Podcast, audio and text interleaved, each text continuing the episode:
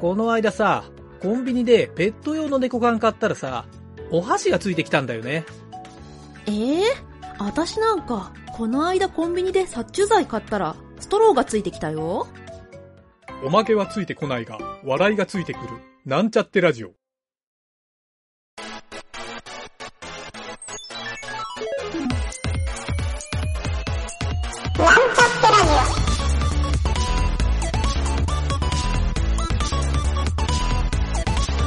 この番組は、プログラミング初心者の勉強に役立つ情報をお伝えする放送局です。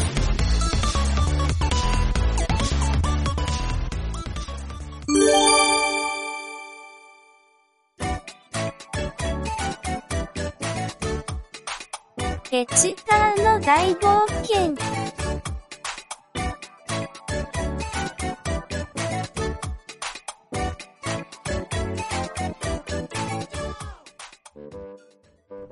ルビーとシェリーとはぐれてしまったペチパーだが、逆にフロッピーに会うことができたルビー。少し複雑なストーリーが進んでいますが、物語は終盤に進んでいます。それじゃあ、こういうことね。おじいさんは、ペチパーのことをずっとこの牢屋に閉じ込めておこうっていうのね。魔王様からは別に殺しても構わんと言われているんじゃ。おいおい。この CSS の塔って、やっぱり物騒な塔だったんだな。お父様、ペチパーは勇者だから、殺してはいけないよ。この塔に閉じ込めるだけって言ってたじゃないか。シェリーさん、なんか隠し事があるって感じがしてたけど、ようやくいろいろなことが分かったわ。おいおい、名探偵さん。これからペチパーと僕らはどうなるんだい？そんなこと、私がわかるわけないでしょ？だよねフロッピー、ところであなた、牢屋でこのおじいさんと何してたの？え ?VR ゲームとか、ロボットの犬と遊んだりしてたんだよ。なにそれ？あなた、私たちが苦労して CSS を覚えて、問題に挑戦してた時に遊んでたの？だって、仕方ないじゃないか。他にやることないんだから。そらそうじゃ。この小僧は人質としていてもらわんと困るからの。ルビーくん、騙していてごめんよ。でも、僕は本当にコトリンをこの塔から救い出したくて、この塔で君たちが来るのを待っていたんだ。謝られても、この塔からもう出られなくなるの困るわ。おいおい、僕も一生ここにいるのは嫌だよ。フロッピー、お前も往生際が悪いの仕方ない。とっておきのファミコンちゅうやつがあるが、やってみるか？えやるやる。はあ、やれやれだわ。ルビーくん、ペチパーがここに来たら、お父様に殺されてしまうよ。そうね。ペチパーをここに連れてきちゃ、なんだかダメな気がしてきたわ。何も知らずに CSS を学習しているペチパーは、もう、ルビーちゃんもシェリーさんも、一体どこに行っちゃったんだろう？おい、ペチパー。あ、妖精さん。あのね、おいら、こっそり教えちゃうけど。え、なになに？ルビーちゃんたちがどこにいるか知ってるの？おいらたちは、この塔の中のことは、何でも知ってるって言ったじゃないか。えだったら、ルビーちゃんたちどこにいるか、教えてよ。あの女の子たち二人だったら、塔のてっぺんに行って、仲間の男の子と会ってるよ。じゃあ、フロッピーがいたんだね。よかった。お前も早く連れてってあげたいが、ここからだと、もう一つ CSS を覚える部屋を通らないといけないからな。あと一つなんだ。じゃあ急ごう。でもね、なんか複雑な話をしていたよ。ええー、そうなの？複雑な話？なんだろう ?CSS のもっと難とかの話なのかな？ここが最後のフロア。ペチパーよ。ここまでよく頑張って学習してきた。最後までしっかりと気を抜かずに問題を解け。わかってるよ。それで最後はどんな問題なの？最後は CSS のアニメーションについてだ。それでこのフロアはどんな人が教えてくれるの？最後の問題は、この CSS の塔で、一番年長のわしが教えてやろう。一番年長って何歳なの？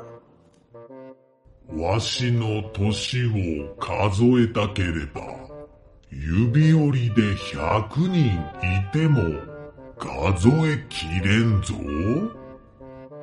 ええー、僕の指、手と足と合わせて20本しかないから、100人って言うと、200歳以上ってこと？いや、元気な150歳じゃ。こういう時足の指では数えんじゃろ？そっか、僕はまだ両手の指で足りるんだよね。ベチパーとやら、このフロアでは CSS のアニメーション機能を覚えてもらう。わかった。それで、アニメーションって何？お主、アニメーションも知らぬと申すか？アニメーションって、飴玉の親分みたいなものかな？お主よく CSS の塔をここまで登ってこられたな。仕方ない。よく聞けよ。アニメーションというのはな、止まっている絵が動いて見える、そういう技術のことじゃ。動画とも言うぞ。へえ、絵が動くのか。フロッピーが絵を描くのが得意だから、教えてあげなきゃ。そう。自分で描いた絵を動かしたければ、ちょっとずつ動く絵をたくさん描いて、それをフレームというコマ送りの技術で続けて見てみると、なんと動いて見えるのじゃ。んだ。それが CSS でできるの？CSS では、絵を描いて動かすというよりは、プロパティの値をちょっとずつ変更するというアニメーション機能なんじゃ。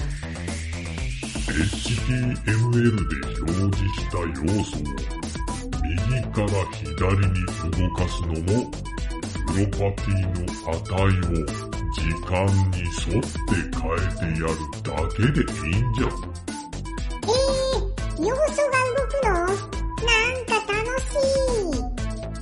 書き方は、アットマークキーフレームズというその後に名前を付けて、その名前をアニメーションネームというところにセットすれば、最初の設定は完了じゃ。アットキーフレームズ。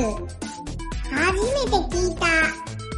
次に、アットマーク keyframes の中に、0%から100%までの値をそれぞれ書き込むと、それに従って CSS のプロパティは動いてくれる。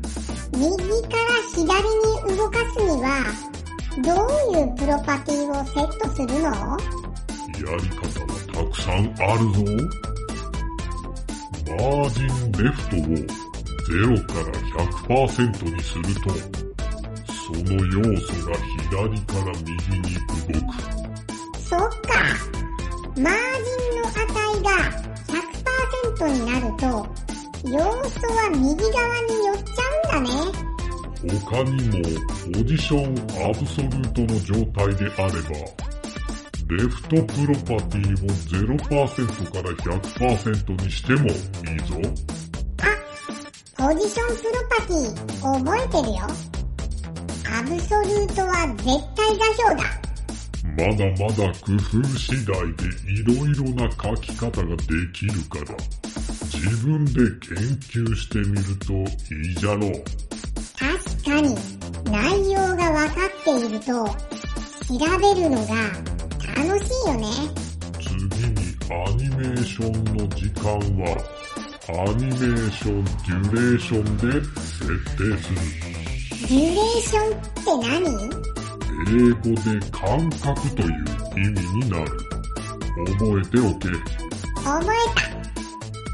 次にアニメーションの微妙な動きをコントロールできる。アニメーションタイミングファンクションというのを理解するんじゃ。タイミングファンクション。一定の速度で進むには、リニア。緩急をつけたければ、イーズインアウト。カクカク動かしたければ、ステップ。というのをセットするんじゃ。へえ、なんか野球のピッチャーみたい。ストレートとフォークボールみたいな。お前なかなかうまいこと例えるじゃないか。とりあえずこれだけ知っていれば、基本的な CSS アニメーションは使えるじゃろ？へえ、CSS でアニメーションってやつ、なんだか面白いね。最終フロア。クリア CSS のアニメーションまで学習できたペチパ。これまでの学習をちゃんと理解していれば、動きのあるランディングページぐらい作れるかもしれませんね。そして、いよいよ最終フロアをクリアしてしまったペチパー。次回はいよいよフロッピーたちのいるところへ行ってしまうのでしょうか。次は CSS の学習できるのかな？という心配よりも、ストーリーを心配している人の方が多いのかも。というわけで、また次回をお楽しみに。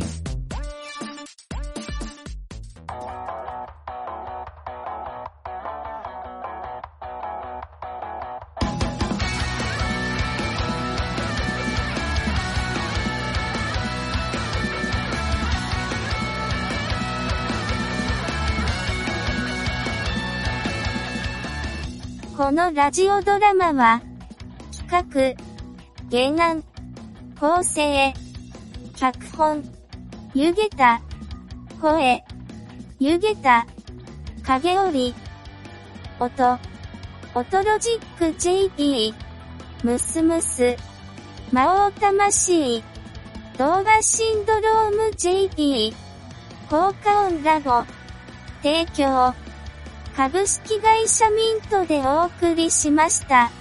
また、次回も聞いてくださいね。